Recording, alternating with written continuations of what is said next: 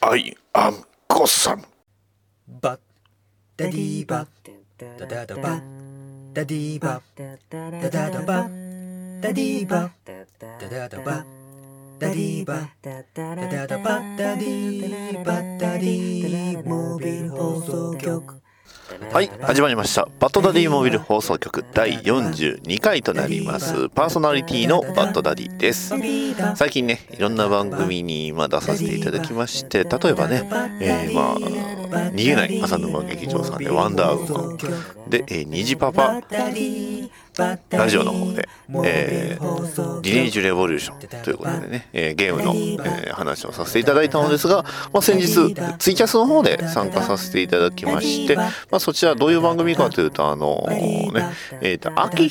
ー、秋田真帆さんという方がね、えー、女性の方が、えーまあえー、やっているツイキャス、まあ、あの毎週ね、えー、水曜日の、えー、夜23時から、えー、毎週やっているツイキャスの方に、まあ、私バッドダディと、えーえー、マーベルピックアップラジオさんの、えー、タコマさんと、えー、クマーヌさんの、えーまあ、合計4人が、えー、ワンダーウーマンについて喋るという。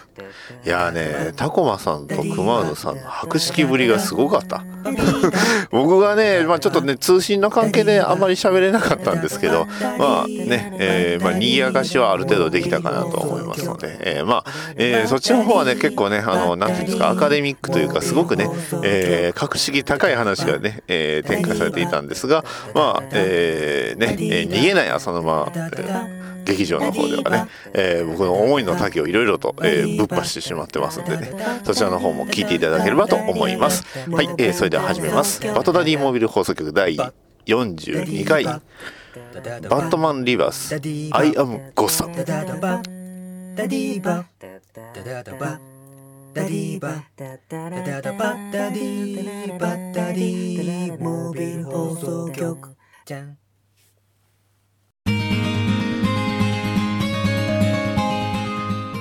え本日は逃げない浅沼劇場という番組が始まったのでバッタディがインタビューをしてみたあのすいません。逃げない浅沼劇場という番組が始まったのですが何かコメントいただけないでしょうか？ああそうだね。逃げないってのは大事だね。うん。僕もね仮面ライダーの時はね、ほんとこう、えいやっていう気持ちで逃げないようにね、望んだんだ。それとね、あの、大木ってわかるかい？今ここ僕のね、隣に大木先輩がね、いるんですけどね。ちょっとこの大木先輩のね、胸をお返し、いやいやいいね。政権好きをしても、全くびくともしない。あの逃げない浅沼劇場という番組が始まったことについて何かちょっとコメントいただけませんでしょうか？忍者かえいや忍者関係？忍者か。忍者かあのすいません。逃げない浅沼劇場という番組が始まったことについて何かコメントいただけませんでしょうか？ゴブリンか。いやいやいや。天天いやいや天丼かよ。ゴブリンか。ゴブリンじゃなければいかん。ゴブリン。あの、すいません。逃げない浅沼劇場という番組が始まったことについてコメントいただけませんでしょうか？あいべんめん。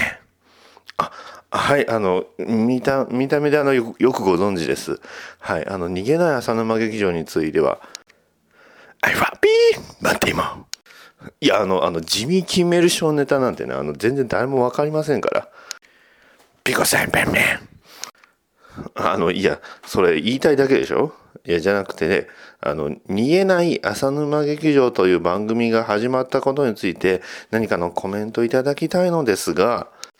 With great power comes great responsibility.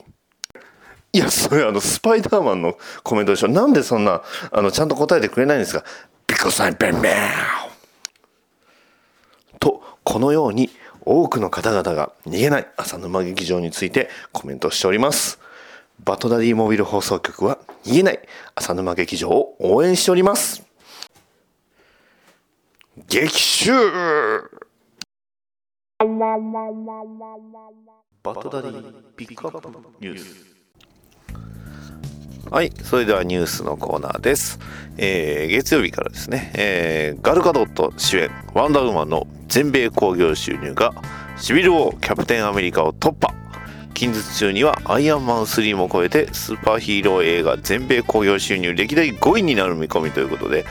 いやー止まりませんね。まあまあある意味ね最後のね、えーまあ、この日本次第っていうのがなかなかねえー、何とも言いませんがさてさてどうなることでしょうかはい続きまして、えーレオナルド・ディカプリオがジョーカーを演じる可能性 DC が新たに企画するジョーカーの起源を描く映画の、えー主演候補として名前が挙がっている模様ということですがえーっと、なんなんですよね。これ、まあ、DC エクステンデッドユニバースではないとは思うんですが、一体どういうどういうどういうなのかがちょっとね気になるんですが、まあえーまあ、そういう話が出てますよということです。はい、えー続きまして、えーワンダーウーマンは、えー週末2日間で、えー先週末ですね 先週週末2日間で動員11万人えー11万人達成、えー、興行収入は1億6085万3700円を記録し、えー累計は8億円を超えた。そうですね、えー確か、えーなんかのサイトでも見たような見たような気がします。すさまじいですねこれ。うーんなるほどなるほど。はい、えー続きまして、えー DC は DC 世界とウォッチメイ世界の衝突を描くイベント、ドゥームズデイクロックの予告画像を発表。えーそこにはロールシャッハの手記を呼ぶバットマンの姿だ、姿が、ということでね、えーロールシャッハジャーナルですね。あの、ウォッチメンの、えーオープニングにもありましたね。ロールシャッハジャーナル、えーね、何月何日ね、えーなんか、あの、ドブがどうのこうのとか、溝がどうのこうのとかね、えー俺、俺だけが顔を知っているみたいな、それをバットマンが、えー眺めている姿が見えるということで、どうなんですかね、なんかね、洞窟の中の、っぽい、こう、背景なんですけど、また、えーまあね、例のバッジと一緒で、えー洞窟で見つけたのか。ねバットケーブで見つけたのか。うーんどうなんですかね。まあねこれが一体どういうことなのか楽しみですね。はい続きましてえー、セプテンバーフィフスフィフスえーえー、2017 is a えー、と、えー25 anniversary of Batman the Animation Z シリーズってことで、えー、まああのーね、えー9月の5日、まあもう過ぎてますけど、えー、まあ、えーバットマン The Animation アニメーションシリーズが25周年ということで、はい。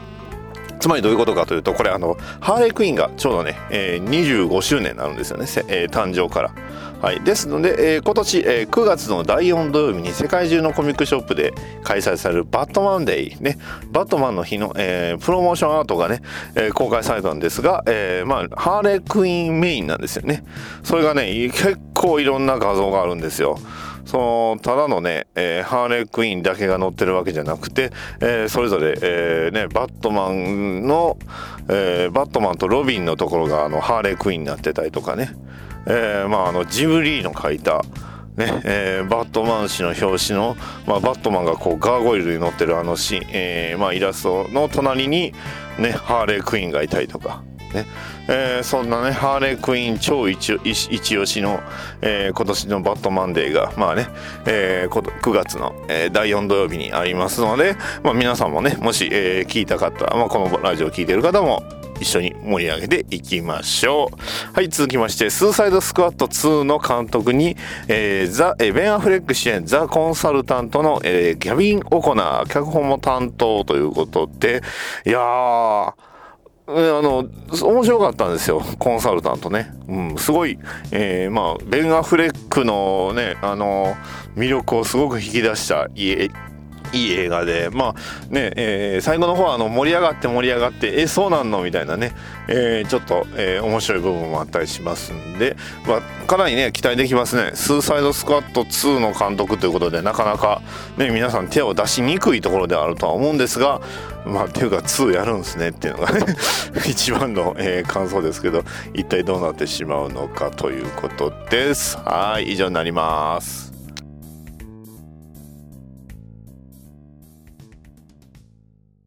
おっさんが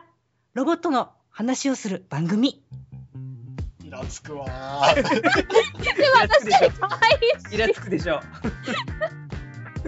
私より可愛いムカつく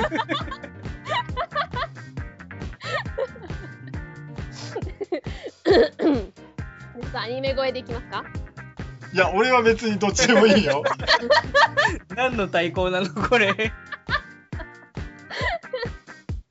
やっとくか？ちょっとアニメ声もやっときますか。やっときますか。い。きますよ。おっさんが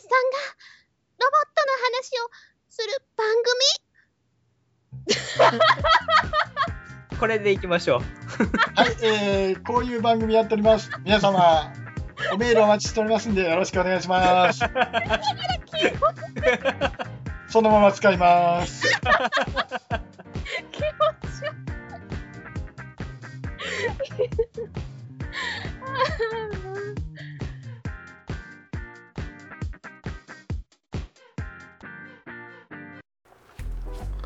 はい、今回ご紹介させていただきますのは DC ユニバースリバースシリーズのバットマンアイアムゴッサムです。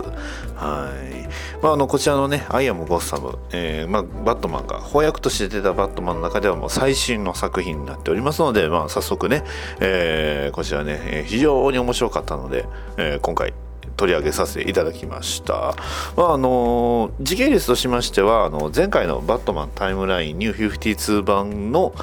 えーちょうど後です。ですのでね、えーもしね、合わせて前回も聞いていただいてたら、まあ、あの、わかりやすいのかなとは思うんですが、えーまず、えー作、えーまあ、作というかね、えーまあ、脚本、えー作者はトム・キング。で、えーアーティストは、えーデイビッド・フィンチさんということで、非常にね、えー素晴らしい作品になっております。他にもね、あのミケル・ハニンさんという方がね、あの作画で担当されている、えー話もあったり、というのも、あの、まずね、えーまあ、チャプターが、えー全部で7つ分かれておりまして、まあ、その中でも、まず一番最初にバットマン・リバースということで、まあ、あの、DC ユニバース・リバースが出た時に、まあ、あの、まあ、そのプレビュー、プレリュー、プレリュードっていうんですかね。あのーまあ、あの前日談みたいなものが、えーまず、え1話入っておりまして、そこから、えーバットマン、えーナンバー1からナンバー6まで、これがちょうどね、アイアム・ゴッサムと言われる、えー一つのその作品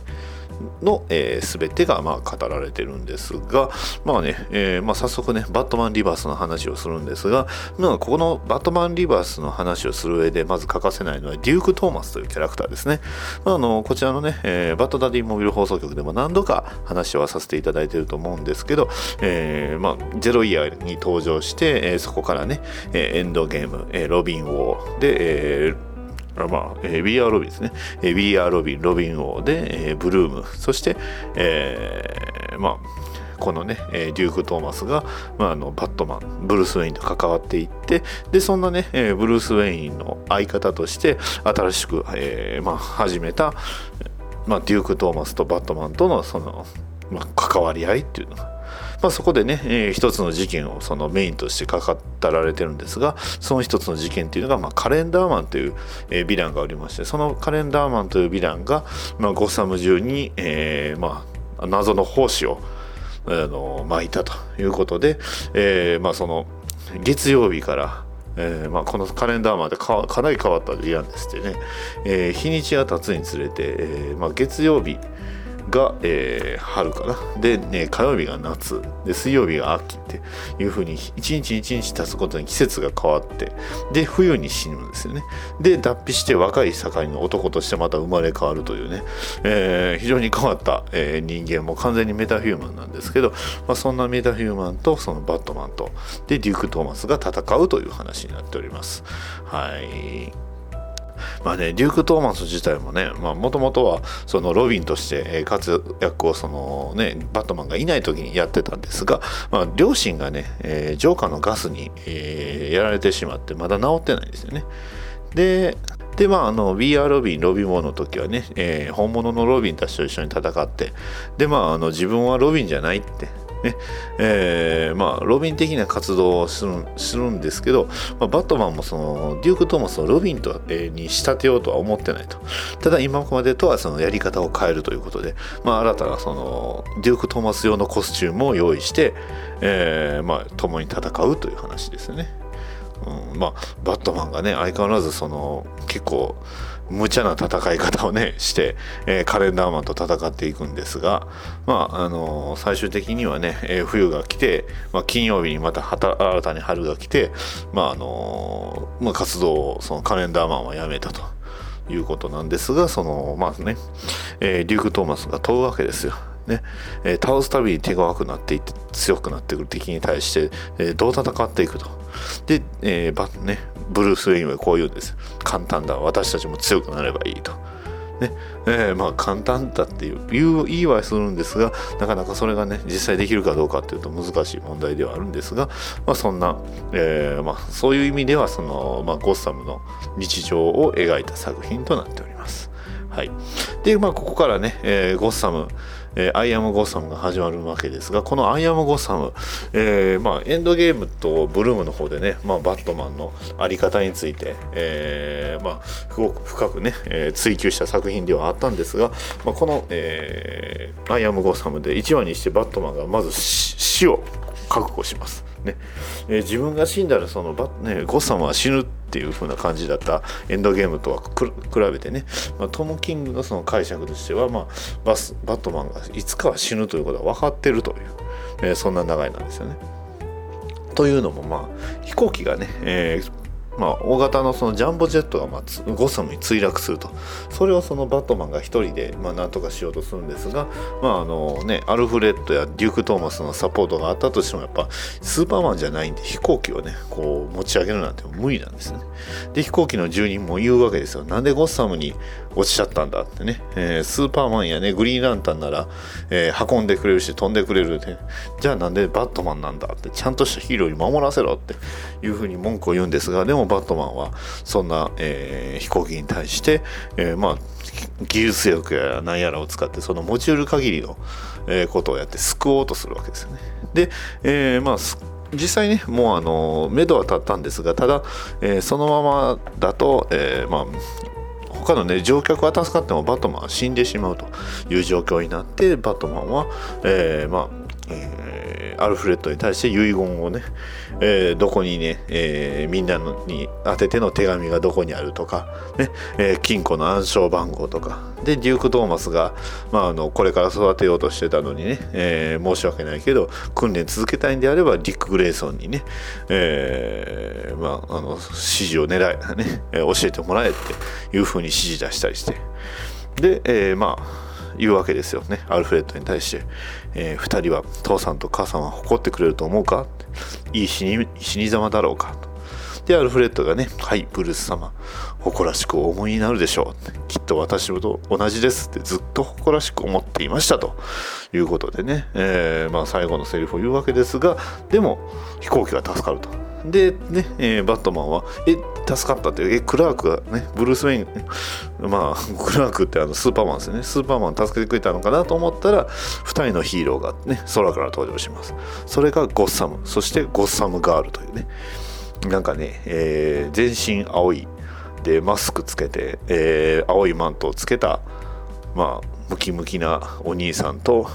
パツキンのね女の子。これがねゴッサムとゴッサムガールという、えー新たなヒーローが登場すると。はい。まあね、えーそんな新たなヒーローが登場して、うんまあ、ゴッサム、まあ、ババットマンとしてもね、えー自分を救ってくれたゴッサムとゴッサムガールに対して、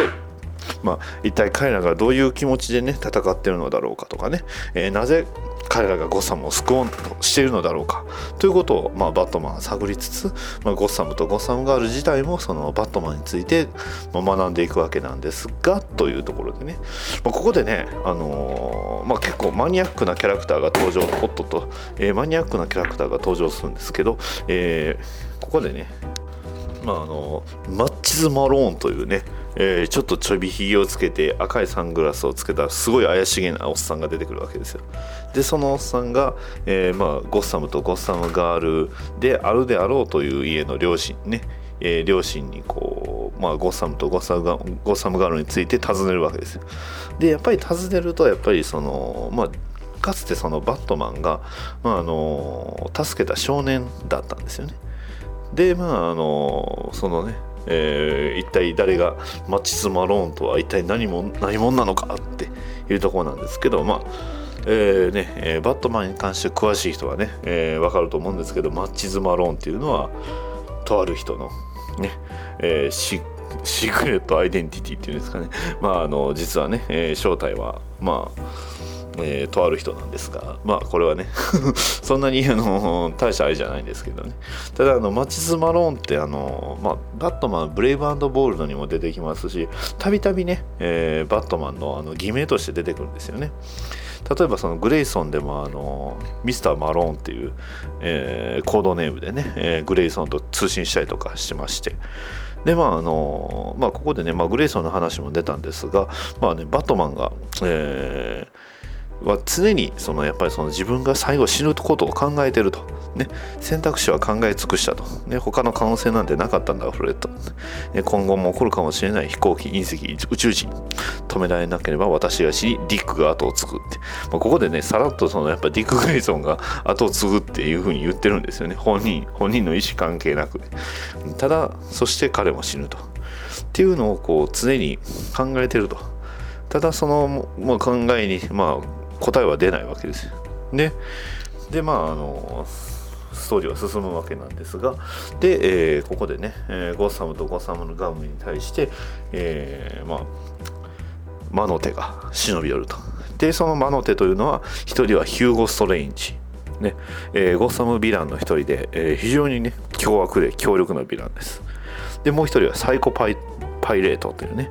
えー、まあ、あらゆる感情を操作できるキャラクターということで、その2人が、えー、組まあね、えー、そのゴッサムとゴッサムガールに牙を向くというそんなストーリーです。はい、でまああのまあ、ゴッサムとゴッサム、まあ、ゴッサムをどうするかっていう問題が、まあ、あのゴッサムの外、まあ、言ってしまえばその他のね国連とかのところにもやっぱ問題になってましてやっぱりメトロポリスはスーパーマンとかねセントラルシティや、ね、スターシティには、えー、それぞれいろんなねヒーローがいるんですがゴッサムにいるヒーローはスーパーヒーローじゃなくてね言ってしまえばバットマンって普通の人間なんですよね。で、えー、それをね、えー、言ってしまえばいろんなヴィランたちの脅威が、まあ、特にその最近の流れで言うと、ねえー、エンドゲーム事件、ね、ブルーム事件、ね、他にもいろんな、ねえー、ヴィランたちが大暴れしてました。で、えー、ゴッサムが燃えっぱなしと、まあ、ね、バットマン・エターナルでも大変なことになってましたもんね。で、まあ、アメリカっていう国は、えー、手をこまねいているわけにはいかない。ということで、えー、このね、えゴッサムを守る戦いにタスクフォース X、つまりスーサイドスクワット、ねまあ、所長は、えまあ、部隊の、え隊長アマンダ・ウォラーが介入してくるわけです。はい。でね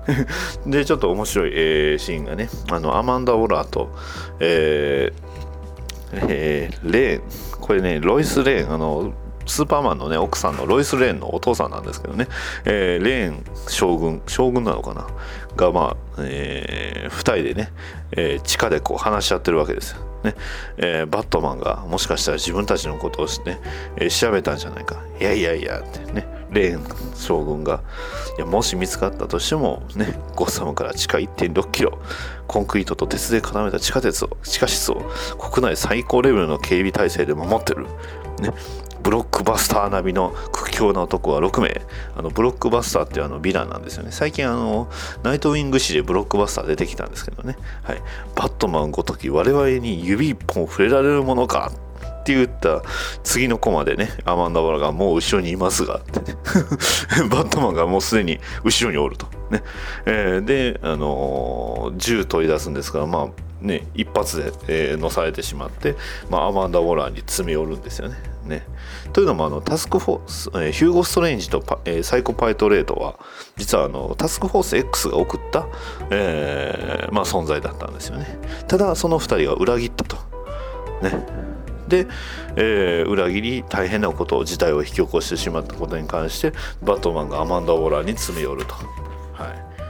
まあ、そしてね、えーまあ、物語はその悲劇を生んでしまうというのが、まあ、物語の、まあ、この話の展開なんですがただね、えーまあ、ここでそのこの一連の話が一旦終了した後に、えーバットマンはね、えー今度はその、まあ、タスクフォース X というかまたねアマンド・ホラーの方に詰め寄りまあえーまあ言ってしまえばまあ一人ね、えーバゴサムガールを元に戻すためにサイコパイレートを探すと。あとね、えーヒューゴ・ストレンジに対して、まあえー復讐をね、えー果たそうとね捕まえようとするわけですがただ、えーまあ、サイコパイロパイパイレートと、えーストレンジは、えーサンタ・プリスカというね、えー囚人の島にいると、はい、そこの囚人の島の主はもちろんベインですよね。はい。で、えーサイベインがねえーサイコパイレートをその配下に入れた。そこにね侵入するのはねえー独裁国家にね侵入することと一緒と。いうことでね、えーどう考えても誰が見たってねそれはスーサイド自殺行為だと。言うんですがバットマンはもうね、えー怒りに怒ったバットマンはもう止められないと。そこでね続くのが「アイアム・スーサイド」というね流れになるんですけど、えーまあヒューゴ・ストレンジとの決着はねもうちょっとこの後なんでねただねヒューゴ・ストレンジとの決着はもしかしたらあの翻訳ないかもしれないですよね。というのもあのこの後の展開まあえーアイアム・スーサイドの方ではあの、まあ、ベインと戦っていてそこからアイアム・ベインになってしまうんでね、えーヒューゴ・ストレンジとの決着は、えーその後のえーナイト・オブ・ザ・えモンスター・メンっていうね、えーディテクティブ・コミックスとナイト・ウィング氏とバットマン氏の、えクロスオーバーの話になってくるんで、まあ、これがね、えなってくるかっていうか、まあ、正直ね、この、えナイト・オブ・モンスター・メン、すごい面白かったですし、ね、これが出るということは、あのバットウーマンがね、あの翻訳で、えー DC ユニバースリバースでバットウーマンが初めて翻訳で出るニュー52でバットウーマンってどっか出たのかなその辺はちょっとねバットウーマン詳しい方が、えーまあなんか言ってくれればいいとは思うんですがまあそんなね、えー展開でヒューゴ・ストレンジとの決着はそこでつくんですけど、まあ、それをね、えやるのかどうかですよね。はいまあ、ではね、えーあともう一人、えーとあるキャラクターをちょっとね紹介させていただきます。はいえーまあえーまあ、一連の事件が一旦落ち着いた後、まあ落ちまあ最後にね、えーエピソードがあるんですけどそこでね、えーとある、えーお屋敷に緑色のね緑色の、えータコ、ねえーまあ、いわゆるカイトが飛んでいくわけですよ。で、えーそのお屋敷の窓を蹴破り、えーね、緑色の服を着た男が「カイトマン!」と言いながらね、えー宝石を奪い、えーまたね、えー窓を破ってそのまま「カイトマン!」って言ってこう飛んでいくわけですよ。でまあ、えーここでねカイトマンはねカイトマンっていうキャラクターなんですがカイトマンヘルイエーって言うんですけど、えーこちらの翻訳の方ではカイトマンやったぜって言うんですよねただはいこれ実はね今やってる、えーバットマンのね、えー DC バットマン誌、えージョウォウォーブ・ジョークリドルスではね、えーこのカイトマンがほぼ主役ということで登場しておりましてしかもこのねヘルイエーっていうセリフに非常に意味をあるしセリフなんですよね。はい。ただ、でもよく考えたら5年ぐらい前なんでね、まあ、カイトマンこれでね、えー、ウォーブ・ジョークリドルスではまあ、生きてるんだろうなっていうのはあるんですが、うん、まあ、ねえー 2, えー2ページ使ってねカイトマンが出てきて、まあ、その後えらい目に遭って、えー 捕まっちゃうんですけど、まあ、それただそれだけのね、えーキャラクターなんですが、まあ、ここでねその、えーまあ、後にねほぼ主役になるキャラクターが登場すると。いうことです。まあ、えーそのキャラクター自体はね、えー解説の方に載ってます、えーバットマンナンバー133、1960年8月号以来、散発的に登場していると。ねえータコ過去の設定ではタコやハンググライダーを操るヴィランで本名はチャールズ・ブラウンということでね、はい、チャールズチャーリー・ブラウンなんですよね。あれ？チャーリー・ブラウン聞いたことありますね。はい。まあそれも実はね後々実は、いろいろあるんですかね。うん。そんなね、えーバットマンリバースが始まってしまいましたという話でした。でね、えーまあ、バリアントカバーの説明があるんですけど、まあ、せっかくなんでバットマン、新しいデザインのバットマンちょっと見てみましょう。はい。ね、えーまあ、メインはね、黒と灰色。まあ、えー作品によっては黒とちょっとね黒っぽい紺色という風な感じで、えーまあ、バットマンのマークが、あの今までのマークは黒だけだったんですけどその黄色か金色の縁がついてるんですよね。はい、でまあベルトの方が、えーかなりシンプルにね、えーあのポケットのついたものではなくなんかね蛇腹状のなんか、えーデザインになってますのですごくシンプルになっておりまして非常にかっこいいと、えジムリーデザインのね、えバリアントカバーでありますしはい、すごいかっこいいですよ。で、あの、バリアントカバーで言うと、あの、リー・ベルメホ、はい、あのえービフォーウォッチメンの、えーロールシャッハだとか、えーバットマンノエルとかね、えジョーカーとかの、え非常にかっこいいイラストを描く、えー、ディー・ベルメホさんの、えバリアントカバーも載ってますし、あとそうですね、バリアントカバー僕がすごく気になったのは、えっと、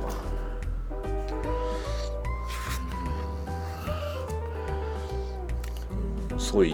いいデザインのねいいバリアントカバーがねどれも結構いいんですよねかなり。バリー・キットソンモレノ、えーディリッショの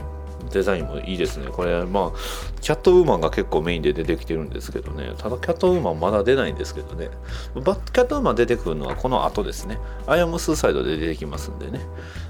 出てくるとかも完全にねかなりメインとして出てくるんでね。いいですね。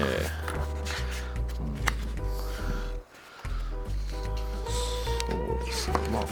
まあ、ま、ジムリーのデザインもやっぱかっこいいですし、ティム・セイルのデザインさんもすごいいいな、これ。そうですね。ティム・セイルさんのデザインのバリアントカバーが何種類かあって、これがまたね、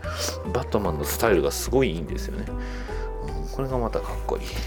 はいまあ、そんなね、えーあとまあ最後の方にね、ペンシル画、デイビッド・フィンチさんの描くペンシル画があるんですよね。これがまたいいんですよね。かっこよくて。うん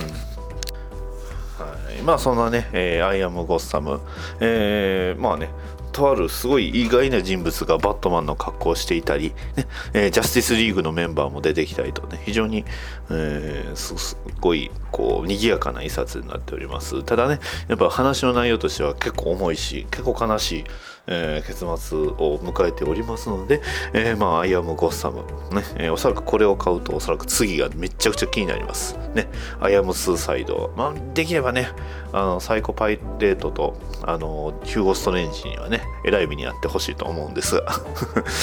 あのディテクティブコミック、どうなのかな、ナイト・オブ・ザ・マン、えーモンスター・メンね、これで出てくればね、ナイトウィングや、ね、バットウーマンが出てくるし、ヒューゴ・ストレンジというね、キャラクターの異常性っていうのもあの話できるんで、まあ、それもね、すごく気になるんですが、まあまあまあ、そんなね、えー今後の展開に期待しつつ、えー今回のね、えーの収録、えー放送終わりにします。はい、お疲れ様です。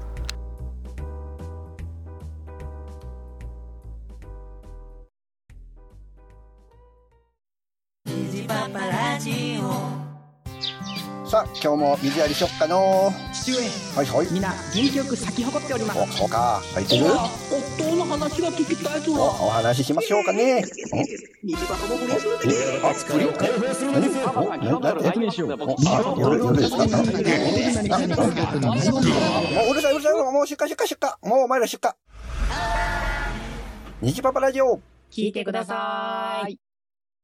お便りのコーナー。はい、それではお便りを紹介させていただきます。ダーさんからいただきました。いつもありがとうございます。スマホゲームでバットマンとかスーパーマンのおすすめあったら紹介してくださいといただきました。ありがとうございます。えー実はね、あの、映画ジャスティスリーグの、まあ、あの、アプリがね、この最近出たんですが、これね、あの、実は、まあ、いわゆる、なんていうんですか、あの、VR なんですよね。バーチャルリアリティはい。あのじゃあちょちょっとねあの100均の方で僕はあのまあねあの戯れにあの段ボールとかで作るこうね、えー VR のまああのなんていうんですか箱みたいなのを買ったんでね。それで試したらすごい結構ねびっくりしたんですよ。うまくいったんですよ。ね、えーだからまるでね自分がこうバットモービルとあ、まあ、バットケイブの中のね、えーブルース・ウェインになったような気分になったりねミニゲームで遊んだりして結構面白かったんですがまああのーかなりね万人向けではないんでね、えーまあ、しかもねスーパーマンのところはまだね使えないということで、えーそうですね、えーバットマンスーパーマン出るアプリですか、えーあとはそうですね、えー DC レジェンドっていうねスマホゲーム完全なスマホゲームがあるんですけどそっちはねおすすめはあんまりできないかな。